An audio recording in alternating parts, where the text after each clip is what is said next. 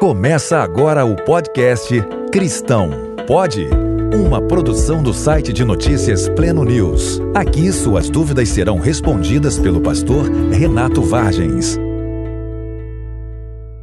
Cristão pode casar somente no cartório? Pode, mas eu acho que é insuficiente. Por quê? Porque eu entendo, ainda que o casamento seja, digamos assim, a instituição de uma relação social, a gente entende isso, ele também é, é uma instituição criada por Deus, onde Deus deseja impetrar sua bênção.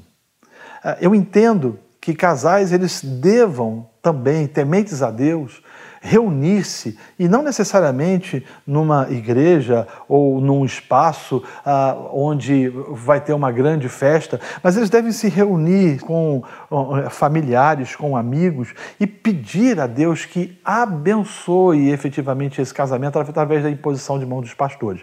Eu compreendo que casamento não é um sacramento. Não, não é.